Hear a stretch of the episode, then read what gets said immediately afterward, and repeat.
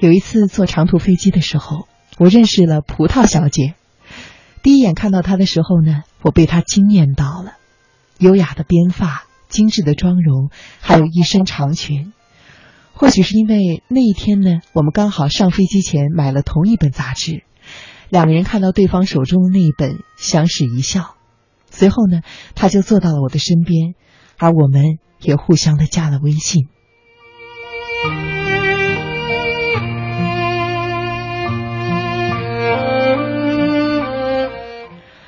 我翻看他的微信，看到葡萄小姐最新的状态呢，是一组婚纱照。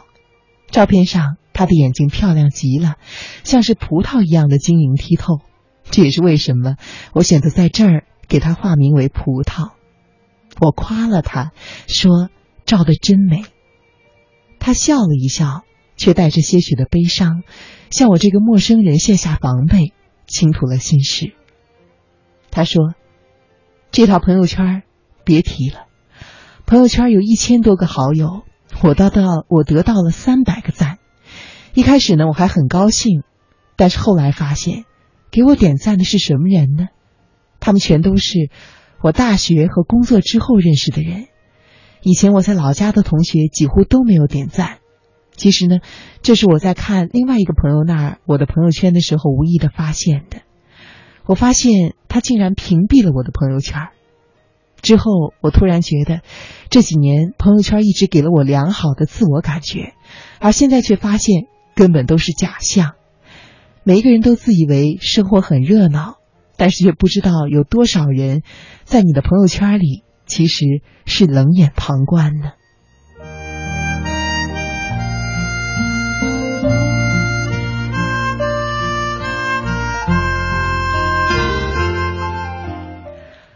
读初中的时候啊，葡萄小姐和梨子小姐是同班同学。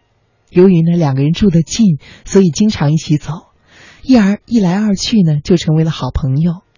后来啊，梨子小姐保送进了和葡萄小姐的同一个高中，两个人依旧还在同一个班。梨子小姐在初中的时候呢，成绩相当不错，是一个自视很高的女生。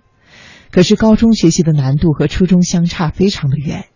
开学之后，梨子小姐发现自己的学习越来越吃力，而葡萄小姐呢却十分的用功，努力听课做题，进步很快。几次月考之后，两个人的成绩相差越来越大，梨子小姐的心里就开始渐渐的不平衡了。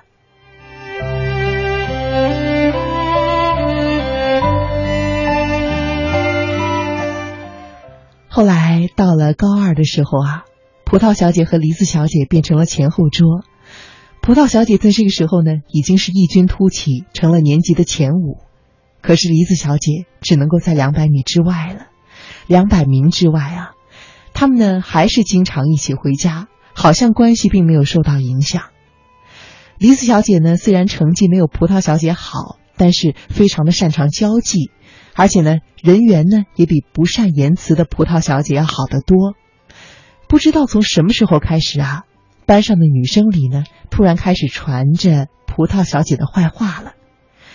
一心学习的葡萄小姐在分班之后，也和大部分的女生不熟悉。后来呢，她就莫名其妙的开始遭到了女生的排挤和孤立。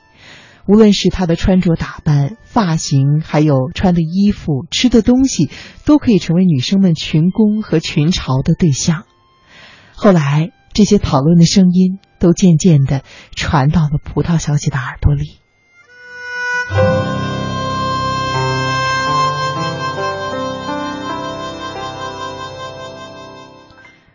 而在这个时候啊，梨子小姐已经很久不找葡萄小姐一同回家了。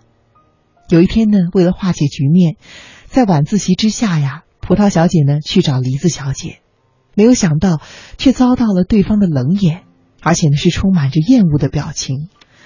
葡萄小姐呢，非常的郁闷，她一辈子都记得这样的一幕，觉得她手里的勇气就伴随着血液一点一点的凉去了。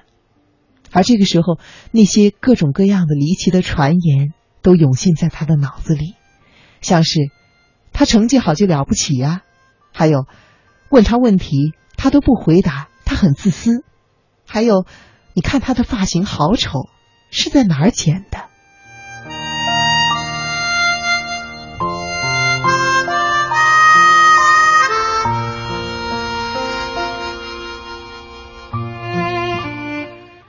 当时为了年为了化解局面啊，葡萄小姐呢开始主动的和那些说她坏话的女生打招呼，甚至她装作不知道他们在背后说了自己什么，她佯装淡定坚强的生活。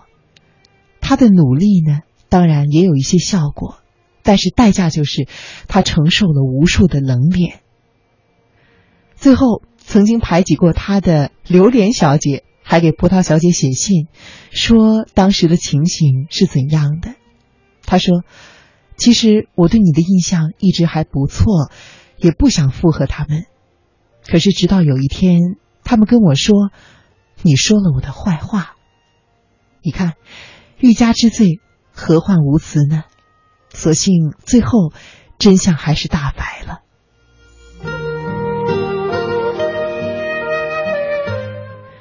而实际上还有一个真相，就是梨子小姐和那群议论葡萄小姐的女生形成了固定的团体。那几个女生的成绩都没有梨子小姐好，梨子小姐其实是他们中的中心人物。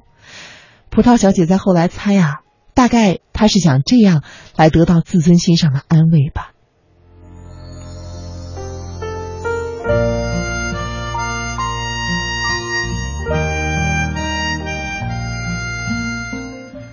后来呢，到了高三，班主任重新进行了座位的调整，梨子小姐和葡萄小姐呢，鬼使神差的又变成了同桌。这两个人一开始坐在一起的时候没有说话，葡萄小姐主动的打破坚冰，慢慢的两个人有了一些互动。只是每一次成绩单发下来的时候，葡萄小姐还是比梨子小姐高，而且她能够感觉到梨子小姐还在和自己的暗暗暗暗的较劲儿。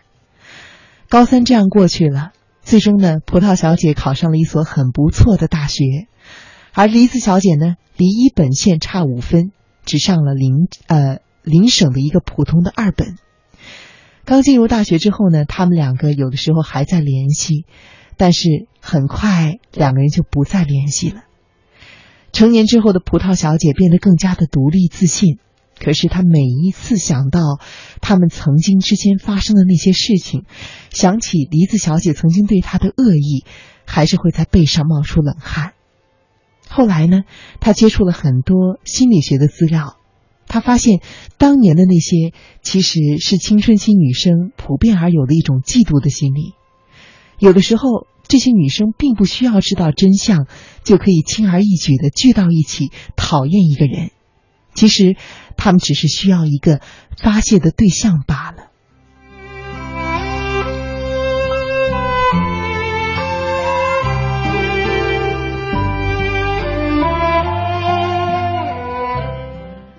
而后来呢，葡萄小姐还知道，在她同一届还有一位柚子小姐也有同样的遭遇，只是当时的这个柚子呢，没有葡萄来的坚强，最后因为抑郁症退学住了院。没有参加高考，所幸多年之后啊，柚子呢成功的走出了这段阴霾，成了影视新星，也成了小城市的骄傲。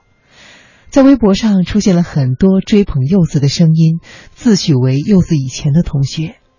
可是也有一些尖酸的声音，让葡萄小姐惊讶的是，原来这些尖酸的声音依然是过去的。那同一波曾经讽刺过、说他坏话的人，他觉得非常的可笑而可悲。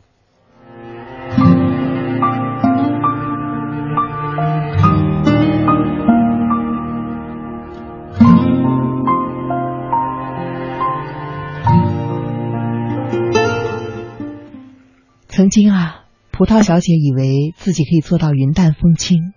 可是，留着那群女生在自己的朋友圈几年之后，他发现自己的成就也好，开心事也好，对方并不会点赞，更不会留言。他意识到，当时他遇到的那些冷脸，即使在以后变成了亲切的笑脸，留在他心里的伤疤，也还是一如既往的。有过的恶意也并没有飘散在空中，只是变成了陌生。他有了新的结论。不是自己的圈子不要硬挤进去。不是一路人也没有必要朋友圈相见了。他应该有自己独立的生活。这就是我和葡萄小姐的对话了。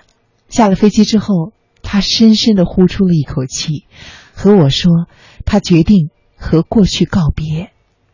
他不想再把别人的原罪扛在自己的肩膀上，让自己承受所有的痛。”而他将那群曾经伤害过自己的人从手机里一个一个删去的时候，他竟然感觉到了前所未有的轻松。都结束了，结束了。这个故事的结局是这样说的：回到家之后，我收到了葡萄小姐发来的微信。我们以为可以一笑而过的，往往不会轻易过去。实际上，一切都不会过去。